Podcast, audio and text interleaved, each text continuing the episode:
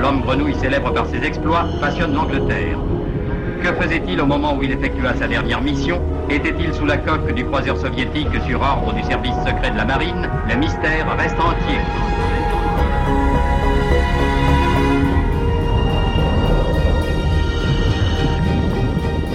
Lionel Crabb est un personnage de légende au Royaume-Uni.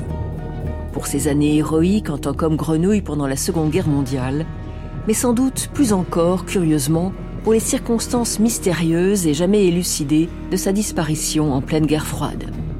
Privilège post-mortem dont il se serait bien passé, ces mésaventures lui vaudront d'inspirer l'écrivain Ian Fleming dans la création de son personnage James Bond.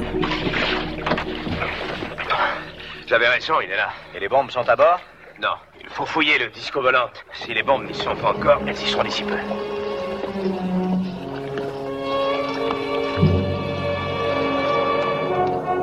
Prêt à plonger dans 5 secondes. Guettez mon signal.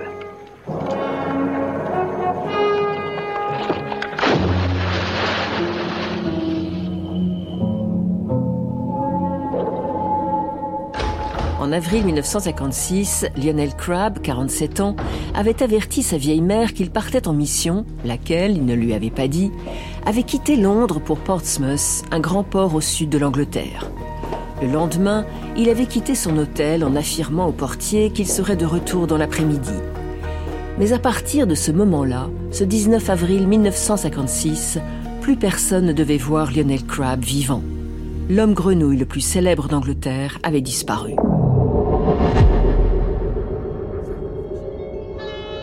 Révélée par la presse, l'affaire allait faire grand bruit, d'autant que comme par hasard, au même moment, un croiseur soviétique mouillait dans la rade de Portsmouth. Le navire avait amené en Angleterre Nikita Khrushchev, le chef suprême de l'URSS, invité en grande pompe au Royaume-Uni. Mais tout le pays s'inquiétait du sort de Lionel Crabb. Que faisait le héros de la Seconde Guerre mondiale à Portsmouth? S'était-il noyé? Avait-il été assassiné ou enlevé? Il était bien sûr difficile de ne pas faire un lien entre la présence du navire soviétique et celle de l'homme grenouille. Dans un contexte de tension internationale, l'affaire allait vite tourner au scandale. Et face au mutisme du gouvernement, toutes sortes de théories complotistes, plus fantaisistes ou plus sordides les unes que les autres, ont commencé à fleurir. Et le plus incroyable, c'est qu'elles n'ont jamais cessé. Depuis plus de 60 ans, des centaines d'articles de presse et de livres ont prétendu révéler enfin la vérité vraie sur le sort de l'homme grenouille.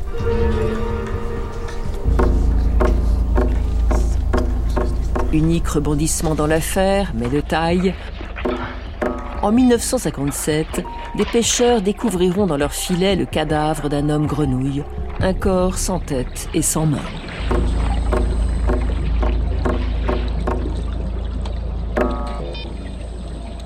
En 2023 encore, la disparition de Lionel Crabb demeure un des plus vieux mystères de la guerre froide. Mais une chose est sûre, en 1956, en apprenant sa disparition, les Britanniques ont découvert que leur héros de la Royal Navy, devenu officiellement marchand de meubles, n'avait pas du tout raccroché à la fin de la guerre. Qu'il effectuait régulièrement des missions secrètes pour le MI6, le renseignement britannique. Autrement dit, vous l'avez compris, Lionel Crabb était un espion. Un homme grenouille espion.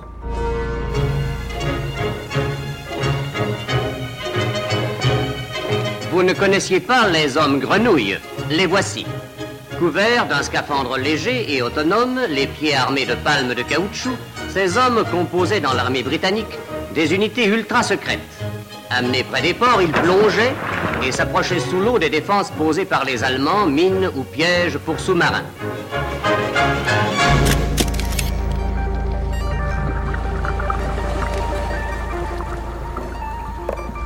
Il existe plusieurs photos de Lionel Crabb. Une des plus belles et sans doute une des plus parlantes a été prise à la fin de la guerre en Italie. L'homme grenouille vient de rentrer d'une plongée sous-marine. La photo est en noir et blanc mais la lumière, on le devine, est intense. Devant la mer, sous le soleil cru de la Méditerranée, l'homme torse nu sourit en plissant les yeux et en tirant sur sa cigarette roulée, visiblement fier d'être pris en photo. En effet, ce spécialiste des opérations dangereuses est aussi un charmeur, un séducteur. Mais Crabbe n'a rien, comme James Bond, d'un playboy de bonne famille. Il n'a rien non plus d'un athlète. Le visage buriné et ridé, Lionel Crabbe, âgé de 35 ans, il en paraît facilement 10 de plus, 1m58, a le corps trapu des prolétaires qui ont commencé jeunes à travailler. D'ailleurs, dans l'espionnage, il appartiendra à la catégorie des agents d'action, ceux envoyés en première ligne, la piétaille qui prend tous les risques. Mais quand on découvre sa vie, on est surpris d'apprendre que rien dans sa jeunesse ne destinait Lionel Crabbe à devenir homme grenouille et espion. Il savait à peine nager.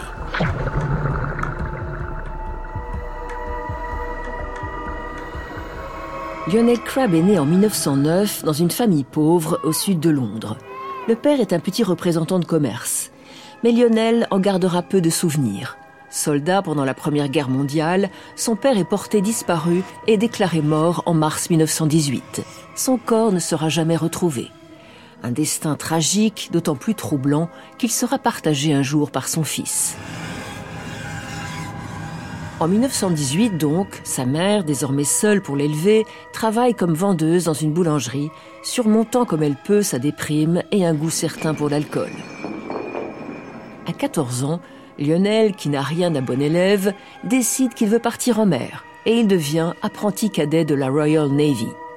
Mais trois ans plus tard, pressé de prendre le large, il s'engage dans une compagnie commerciale qui assure des liaisons avec l'Amérique. Lionel Crabbe découvre alors la rude vie des marins, les longs mois au large, mais aussi les bars dans les ports où les vieux loups de mer lui apprennent à boire et à jouer pour l'argent. Après un séjour aux États-Unis où il exerce les métiers les plus invraisemblables, comme celui d'embaumeur pour les pompes funèbres, le jeune homme part pour la Chine.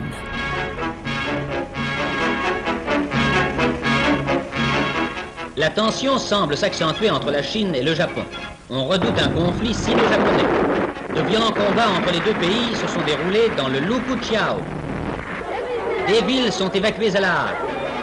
Les Chinois, de leur côté, organisent la défense.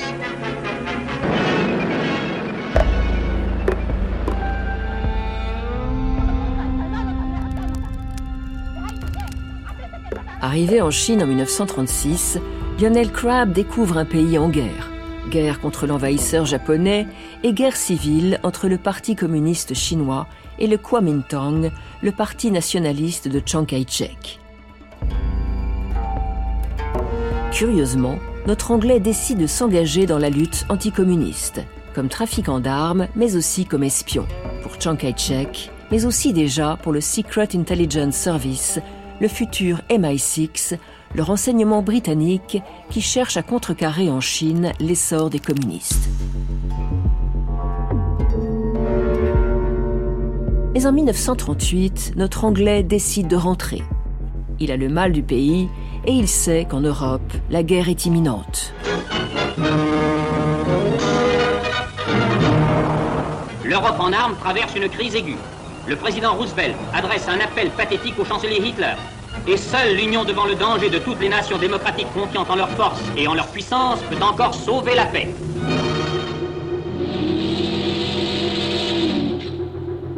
Pendant ce temps, Lionel Crabbe quitte la Chine sur un vieux rafio à vapeur et arrive à Londres fin 1938. Sous une pluie battante et sans un sou en poche.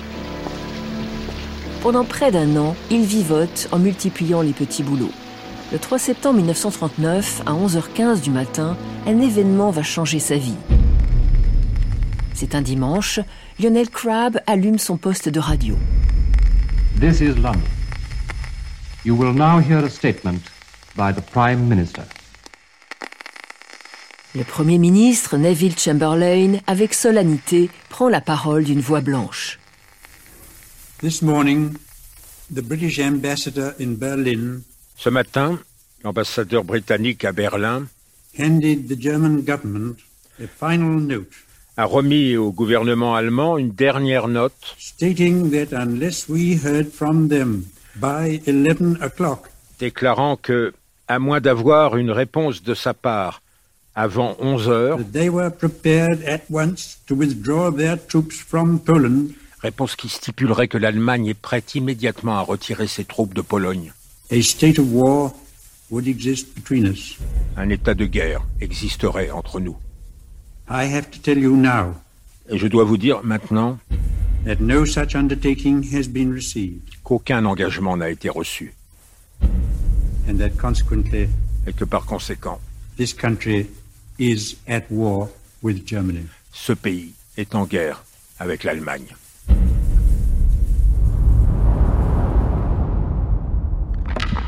La voilà donc, cette guerre que l'on redoute depuis des mois. Lionel Crabb décide immédiatement de s'engager, par patriotisme et parce qu'il n'a qu'une envie, repartir en mer. Il s'habille le mieux qu'il peut et se rend au bureau de recrutement de la Royal Navy, impatient de signer et certain d'être recruté grâce à son expérience dans la marine marchande. Mais après avoir longuement fait la queue, quand il arrive enfin au guichet, le pauvre Crabbe se voit répondre 28 ans Impossible, vous êtes trop vieux. Crabbe est dévasté. Et quand quelques mois plus tard, il tente à nouveau sa chance, une faiblesse à l'œil gauche est détectée à la visite médicale. Rédhibitoire. Trop vieux et myope, Crabbe, décidément, peut dire adieu à la Navy. Mais une petite annonce, discrète et sibylline, attire son attention. La Navy recherche des volontaires pour des special duties, des missions spéciales de type nouveau, secrètes et très dangereuses. Sans hésiter, Crabbe postule. Quelques jours plus tard, il reçoit une réponse l'invitant à participer à des tests. La lettre est accompagnée d'un bon de chemin de fer sans indication de destination. Le jour convenu, à la gare de King's Cross, Crabbe embarque avec d'autres volontaires dans un train spécial. Finalement, après un long périple, il atterrit au nord de l'Angleterre dans un camp d'entraînement secret, nom de code Volcano, où il va apprendre le déminage. Le déminage qui vise à sécuriser des zones ou des bâtiments, chars ou navires, en neutralisant des bombes ou des mines qui auraient été déposées par l'ennemi. Une activité essentielle en temps de guerre, très délicate, qui nécessite des nerfs d'acier.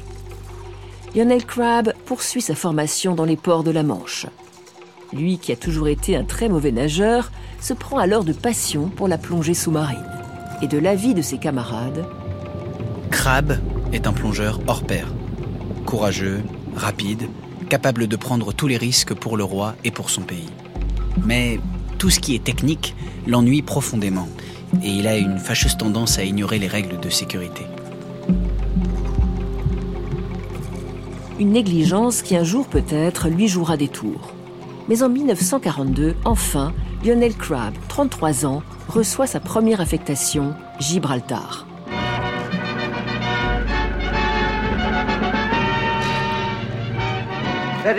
Solide comme un roc. Depuis plus de 200 ans, le port de Gibraltar veille sur notre flotte en Méditerranée. La forteresse la plus puissante du monde, tête de pont de l'Empire britannique. Cette guerre nous a appris qu'il ne faut s'attendre à rien, sinon à l'inattendu. Ne nous fions pas à l'histoire.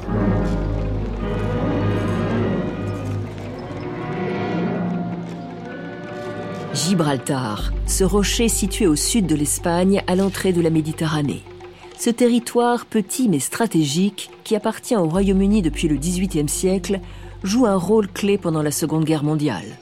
Transformé pour l'occasion en véritable forteresse, percée comme un gruyère par des kilomètres de tunnels, Gibraltar sert de base navale aux Britanniques et leur permet de contrôler tout le trafic entre l'océan Atlantique et la Méditerranée. L'aviation de reconnaissance allemande a décelé au large des côtes de l'Afrique du Nord le plus grand convoi anglo-américain qui ait tenté de traverser la Méditerranée. 21 navires de commerce protégés par une véritable flotte composée de trois bâtiments de ligne, de quatre porte-avions, de nombreux croiseurs et contre-torpilleurs subissent l'attaque conjuguée des forces aériennes et navales germano-italiennes.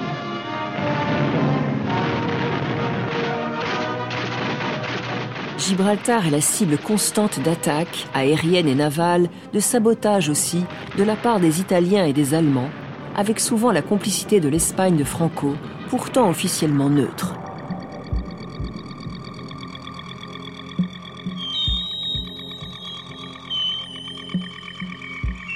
Chaque jour, Crab et ses camarades plongent dans la rade et découvrent des mines posées par l'ennemi.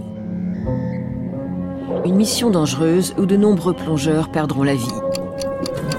Un jour, Lionel Crab aperçoit une mine fixée sur la coque d'un navire. Il tente de la désamorcer, sans succès. Il remonte alors à la surface pour prévenir le commandant de faire évacuer le bateau et replonge aussitôt. Crab réussit finalement à détacher deux des trois ventouses qui fixent la mine.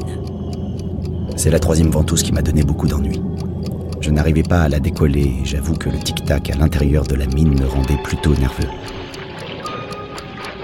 Finalement, la troisième ventouse cède. Crab saisit la mine et avec le tic-tac qui ne cesse pas, il nage assez longtemps avec la mine sous le bras. Et parvenu à l'écart des navires, il l'amarre à une bouée. Là, enfin, il réussit à la désamorcer. Tard, quand nos ingénieurs ont démonté la mine, ils m'ont dit que j'avais joué sur du velours. Il ne restait plus que 23 secondes avant qu'elle n'explose.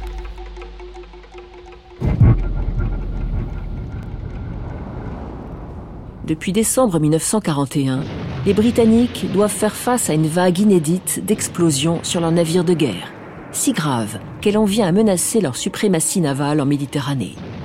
C'est d'autant plus inquiétant que les États-Unis et le Royaume-Uni planifient de débarquer en 1942 en Afrique du Nord. C'est la marine de Mussolini, très à l'avant-garde en matière de plongée, qui est secrètement à la manœuvre. Sa première grande attaque a lieu le 22 décembre 1941 dans le port d'Alexandrie en Égypte trois navires de guerre britanniques sont sérieusement endommagés par d'énormes explosions. Les Anglais mettront des mois à comprendre le mode opératoire des Italiens. En 1953, un film italien, Panique à Gibraltar, racontera ce raid. Des anciens membres du commando ont même joué leur propre rôle dans le film. Alexandrie est une base inviolable. Dans nos tentatives pour l'attaquer, nous avons déjà perdu deux sous-marins. Alors nous devons réussir.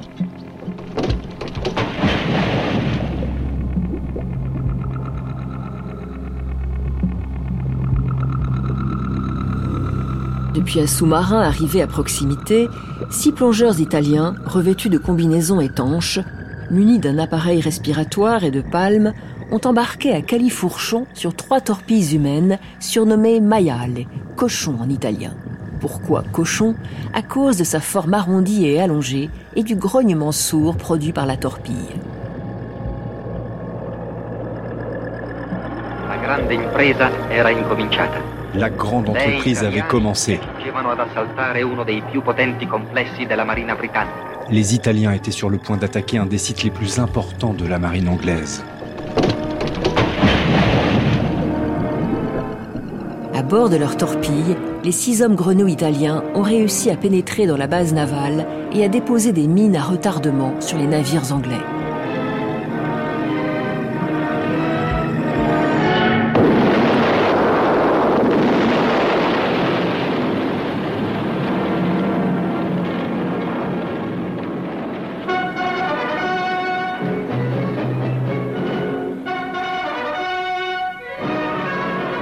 Décembre 1941, cette victoire italienne est la première d'une longue série. Pendant des mois, la Decima Flottiglia, l'unité de commando d'hommes grenouilles italiens commandée par le prince Borghese, va harceler également la base de Gibraltar et réussir à y faire sauter neuf navires de guerre britanniques. Un vrai cauchemar pour l'équipe de Lionel Crabb. À Londres, le Premier ministre Winston Churchill, très en colère, ordonne à la Navy de réagir. C'est là que Lionel Crabb va jouer un rôle crucial. Il propose la formation à Gibraltar d'une unité d'hommes grenouilles de combat sur le modèle italien. Mais à leur début, ces hommes font pâle figure, avec leur équipement rudimentaire, pour ne pas dire ridicule. De vieux costumes de bain, des chaussures de tennis pourvues de semelles de plomb et des bouteilles d'oxygène fixées tant bien que mal par des sangles sur le dos. Un jour, Lionel Crabbe plonge dans la rade pour inspecter un navire. Il est à 15 mètres de profondeur lorsqu'il aperçoit soudain une ombre. C'était un homme grenouille italien. Il m'a attaqué avec son couteau. J'ai tiré le mien pour parer le coup et notre duel a commencé. C'est l'équipement de mon adversaire qui m'a donné l'avantage. Mes souliers de tennis et mon vieux costume de bain me laissaient les mouvements libres. Alors j'ai plongé mon couteau et fendu sa combinaison. Là, j'ai vu monter de grosses bulles d'air. Il se débattait tout en coulant. Quatre jours plus tard, nous avons repêché son corps dans la baie.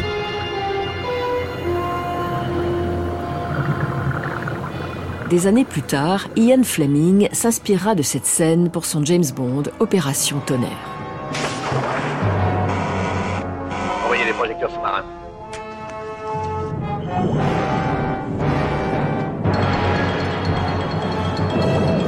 Ok, alors j'y vais.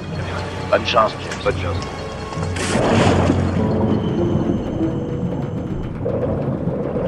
C'est en repêchant les corps des hommes grenouilles italiens que les Anglais peuvent enfin mettre la main sur leur équipement de plongée et moderniser le leur. On estime que malgré le courage et l'ingéniosité de Crabbe, les Italiens en 1943 ont coulé chez les Alliés 190 000 tonnes de navires marchands et plus de 90 000 tonnes de navires de guerre. Mais le 8 septembre 1943, un événement vient brusquement changer la donne.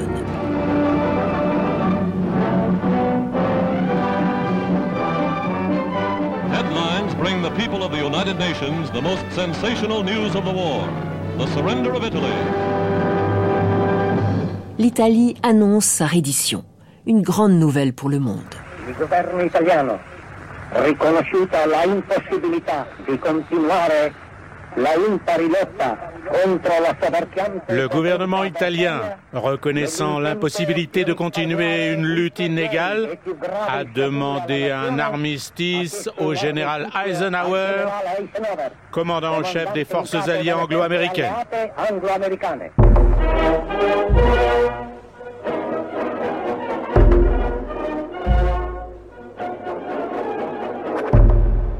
Suite au débarquement allié en Sicile et à la chute de Mussolini, le gouvernement italien, par la voix du maréchal Badoglio, signe l'armistice avec les Alliés et déclare la guerre à l'Allemagne.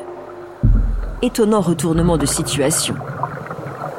Les hommes grenouilles italiens se mettent à la disposition des Alliés, leurs ennemis d'hier, en particulier de Lionel Crabbe, pour lequel ils éprouvent une grande admiration. Avec eux, Crabbe va passer le reste de la guerre à déminer les ports de Livourne et de Venise.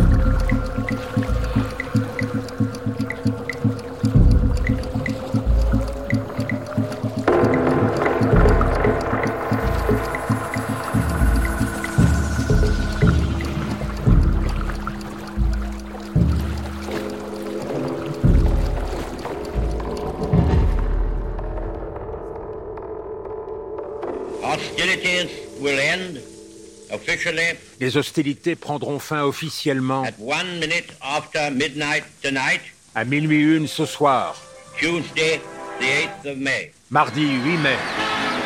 Mai 1945, la guerre est finie en Europe.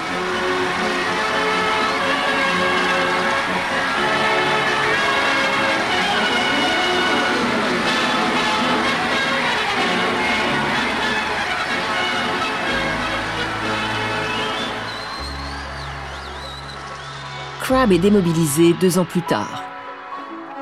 Mais même couvert d'honneur, il est décoré de la George Cross et membre de l'Ordre de l'Empire britannique, celui qui n'a pas cessé de barouder se demande bien à 38 ans ce qu'il peut faire. S'il essayait de se ranger, il tombe amoureux de Patricia, une jolie blonde, veuve de guerre. Mais au bout de six mois, les fiançailles sont rompues. Décidément, la vie civile n'est pas son fort.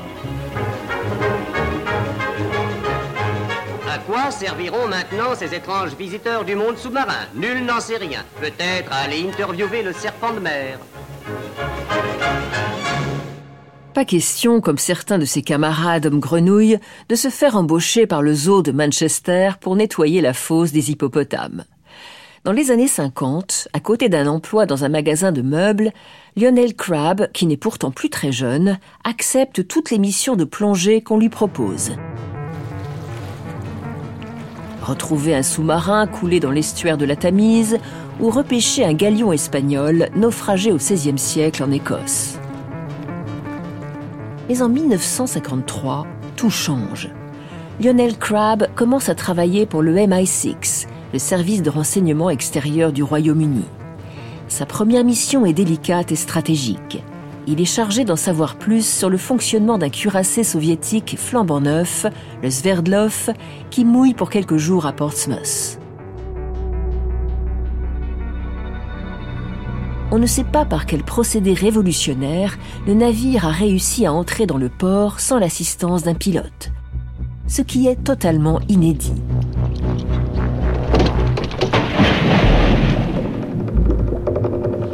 Crab plonge sous le Sverdlov, mais on ne sait pourquoi la mission échoue. Trois ans plus tard, en 1956, une occasion inespérée se représente. Allô Paris, ici Londres. Le maréchal Bulganin et M. Khrouchtchev sont déjà en route pour la Grande-Bretagne. Et c'est mercredi matin qu'ils poseront le pied sur le sol britannique à Portsmouth, mais c'est à Londres, sur le quai de la gare Victoria, qu'ils seront officiellement accueillis par Sir Anthony Eden et M. Selwyn Lloyd, ministre des Affaires étrangères. Merci Jacques Salbert. En pleine guerre froide, l'événement est de taille. Pour la première fois depuis la révolution de 1917, des dignitaires soviétiques sont invités au Royaume-Uni. Trois ans après la mort de Staline, cette rencontre entre l'Est et l'Ouest pourra, espère-t-on, établir les bases d'une relation nouvelle, ouverte et apaisée. Et en pleine crise de Suez, alors que les Égyptiens menacent de nationaliser le canal, les Britanniques espèrent trouver un accord avec l'URSS qui fournit des armes à l'Égypte. Into Portsmouth Harbour steams the Soviet cruiser.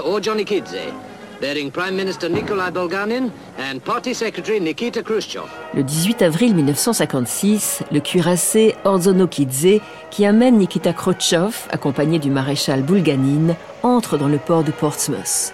Fanfare, revue militaire, tapis rouge, les Britanniques ont déployé les grands moyens. À peine débarqués à Portsmouth, Khrouchtchev et Bulganin montent dans un train pour Londres où les attend le Premier ministre.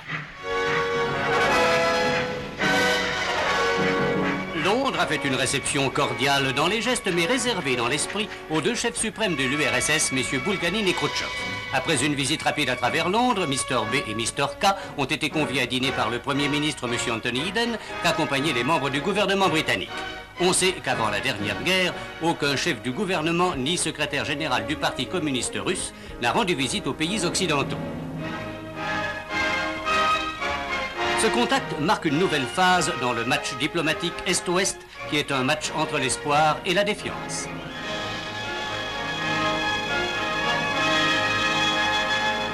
Pour l'instant, l'opération de séduction fonctionne. Mais quelques jours plus tard, la presse, alertée par des proches de Lionel Crabb, révèle que l'homme grenouille préféré des Anglais, le héros de la Seconde Guerre mondiale, a disparu. La dernière fois qu'il a été vu vivant, c'est à Portsmouth, comme par hasard. La presse tente de reconstituer le fil. Le 17 avril, la veille donc de l'arrivée des navires soviétiques, Lionel Crabb avait quitté son domicile de Londres en lançant à un ami ⁇ Je serai de retour dans deux jours. Cette fois, c'est une mission délicate. Arrivé à Portsmouth, Lionel Crabb et un certain Monsieur Smith ont pris des chambres au Sally Port Inn, un hôtel près du port. Le lendemain, les deux hommes ont passé la journée dehors et le soir sont restés au pub de l'auberge. Une soirée bien arrosée, diront des témoins. Le lendemain, 19 avril, Crab est sorti de l'hôtel à 8h30 du matin. C'est la dernière fois qu'il a été vu vivant. En milieu de matinée, son compagnon, le mystérieux Monsieur Smith, est revenu précipitamment à l'hôtel, seul. Il a payé la note et s'en est allé, emportant sa valise et celle de Crab. Que s'était-il passé entre-temps Sans grande surprise, les journaux établissent vite un lien entre la disparition de Crabbe et la présence des soviétiques à Portsmouth. La présence récente à Portsmouth du croiseur soviétique Orjokinidze a-t-elle ou non un lien avec la disparition du commandant Crabbe, l'homme grenouille célèbre par ses exploits Tel est le problème qui passionne l'Angleterre. Cette disparition a failli provoquer un grave incident diplomatique. Un témoin aurait même aperçu un homme grenouille à proximité de Lord Zonokidze. Crabbe était-il chargé d'espionner le cuirassé russe? Le gouvernement nie catégoriquement. Mais au bout de onze jours, face à l'assaut de la presse, l'amirauté finit par lâcher un communiqué laconique. Le commandant Crabbe est présumé s'être noyé lors d'un exercice de plongée effectué il y a une semaine à Stokes Bay. À Stokes Bay, donc pas à Portsmouth, situé à plusieurs miles. Le message officiel est clair. La mort de Crabbe n'a rien à voir avec le navire soviétique.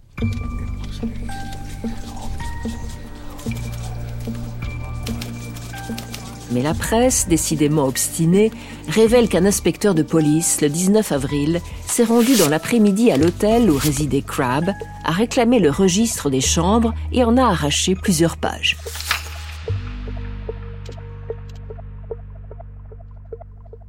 Mais qu'est-ce que Scotland Yard cherchait à dissimuler? Bien maladroitement, il faut le reconnaître. Quant au mystérieux Monsieur Smith, sans doute un agent du MI6, jamais la presse ne retrouvera sa trace.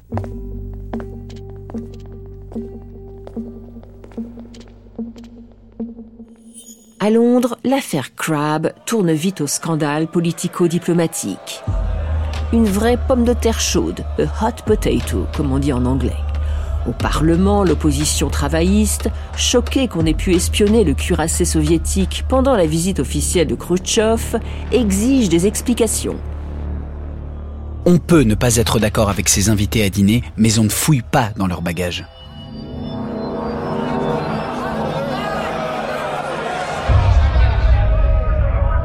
Moscou adresse une protestation à Londres, tandis que le Premier ministre se fend d'une lettre d'excuses mais en réalité furieux.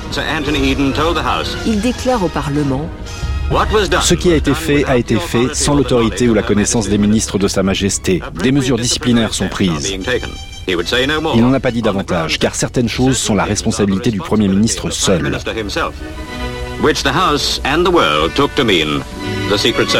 Comprenez, les services secrets.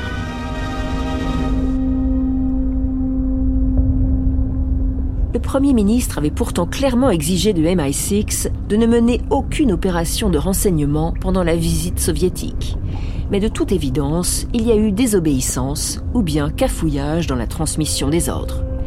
Mais qu'est-il arrivé à Lionel Crabb donc le mystère demeure. Que faisait le commandant Crabbe quand il a disparu? Est-ce que n'est-il le croiseur soviétique? Le renseignement de la marine, en n'informant pas le gouvernement, a-t-il commis une bavure et mis en échec une des plus importantes rencontres depuis la guerre? Est-il mort Ou est-il toujours vivant, quelque part. En l'absence de corps, en effet, les rumeurs les plus folles se propagent. On dit que Crabbe a été capturé et tué par les marins de Lord Zonikidze. On dit aussi qu'il aurait été emmené en URSS où il aurait subi un lavage de cerveau et servirait maintenant dans les rangs de la marine russe sous le nom de Lev Lvovitch Korablov. C'est précis. Pire pour l'honneur de Crabbe. On dit aussi qu'il était un agent double travaillant en réalité pour l'Union soviétique et qu'il aurait fait défection. Des allégations fermement rejetées par la Royal Navy. Lionel Crabbe était un officier courageux et un parfait gentleman. Un an plus tard, le 9 juin 1957, coup de théâtre. Près du port de Chichester, dans la Manche, deux pêcheurs découvrent dans leur filet une masse sombre qu'ils prennent d'abord pour un panier à langoustes, avant de comprendre qu'il s'agit du cadavre d'un homme grenouille, sans tête et sans main. Un cadavre donc difficile à identifier, Pourtant, après analyse, la police conclura qu'il s'agit bien de Lionel Crabbe. La tête et les mains ont disparu, Non pas, semble-t-il, parce qu'elles auraient été coupées, mais probablement par l'usure due à un long séjour dans la mer. La dépouille sera inhumée au cimetière de Portsmouth. Fin de l'histoire En réalité, encore aujourd'hui, un mystère demeure. Comment se fait-il que dans les archives nationales britanniques, le dossier Lionel Crabb soit toujours classifié et donc interdit de consultation En avril 2023, on a appris dans la presse anglaise que pour la énième fois, un journaliste, Giles Milton, s'est replongé dans cette sombre affaire. D'après lui, c'est le chef de la Royal Navy de l'époque qui, en personne, aurait imaginé cette mission d'espionnage sur le cuirassé soviétique. Le chef de la Royal Navy, qui en 1956 n'était autre alors que Lord Mountbatten. Grand-oncle du roi actuel Charles III, ancien vice-roi des Indes, c'est lui, en effet, qui, en 1947, avait négocié l'indépendance de l'Inde. À la Nouvelle-Delhi, entre le pandit Nehru, au nom des hindous, Lord Mountbatten, au nom de l'Angleterre, et M. Jinnah, au nom des musulmans de l'Inde, a été signé l'accord qui entérine le plan britannique de partage politique du pays. Heure historique. L'Inde, qui depuis trois siècles vivait unie, tourne une page. Lord Mountbatten, qui était aussi un grand amateur d'opérations secrètes et de coups tordus plus ou moins réussis. Le journaliste affirme même que Mountbatten aurait reçu personnellement Lionel Crabb dans son château du Hampshire pour lui signifier sa mission secrète et lui remettre une liasse de livres sterling. Une mission donc non autorisée par le Premier ministre, mal préparée et qui, nous le savons, a conduit à la mort de Crabb et à un fiasco diplomatique. Mais pour en savoir plus, il faudra encore attendre. À titre exceptionnel, en effet, le dossier Crab restera sous embargo jusqu'en 2057. Une décision qui aurait été prise pour protéger la mémoire et l'honneur de Lord Mountbatten, membre de la famille royale.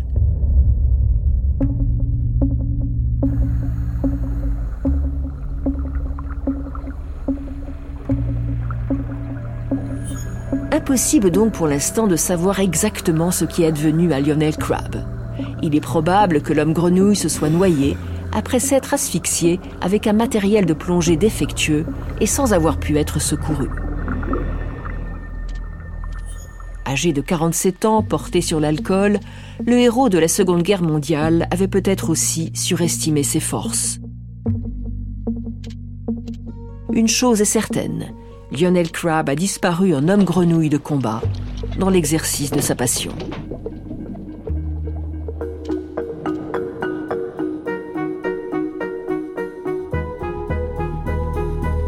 Espion, une histoire vraie de Stéphanie Duncan est un podcast original de France Inter.